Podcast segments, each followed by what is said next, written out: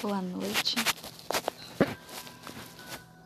Eu ouvi dizer que o mau uso dos eletrônicos em questão mexe com a mente, portanto prejudica, prejudica algumas áreas do cérebro.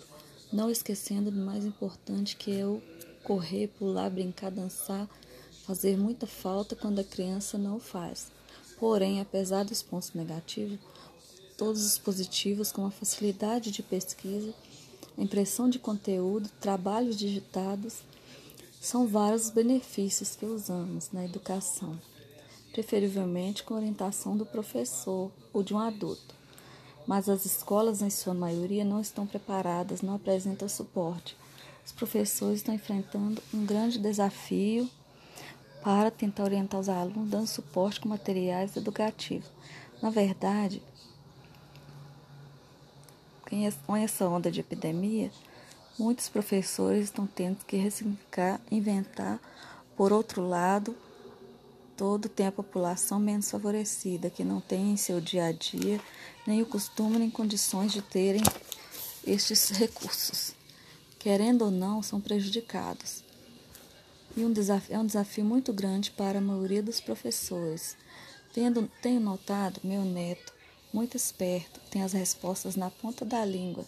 Aprendeu muitas coisas boas, como as cores em inglês e vários outros elementos, como contar até 10 em inglês. Por outro lado, aprendeu a bater o pé, quando é contrariado, põe língua, bate a porta. Presumo que falta o maior monitoramento de todos nós. Por outro lado, tem meu sobrinho e meu filho.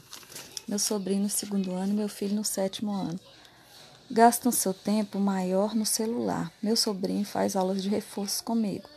Perceba a pressa que ele tem fazer, para fazer as atividades, sempre comentando sobre jogos, episódios de vídeos que vê no celular. Meu filho, se deixar, já acorda com o celular na mão, deixando sempre as suas necessidades, tantas fisiológicas como de alimentar, Tento policiar, tá difícil. Acho que isso está prejudicando a todos. O que dizer do celular em que nos dá as coordenadas e pronto? É uma questão de imediatismo que compete com o lápis e o caderno.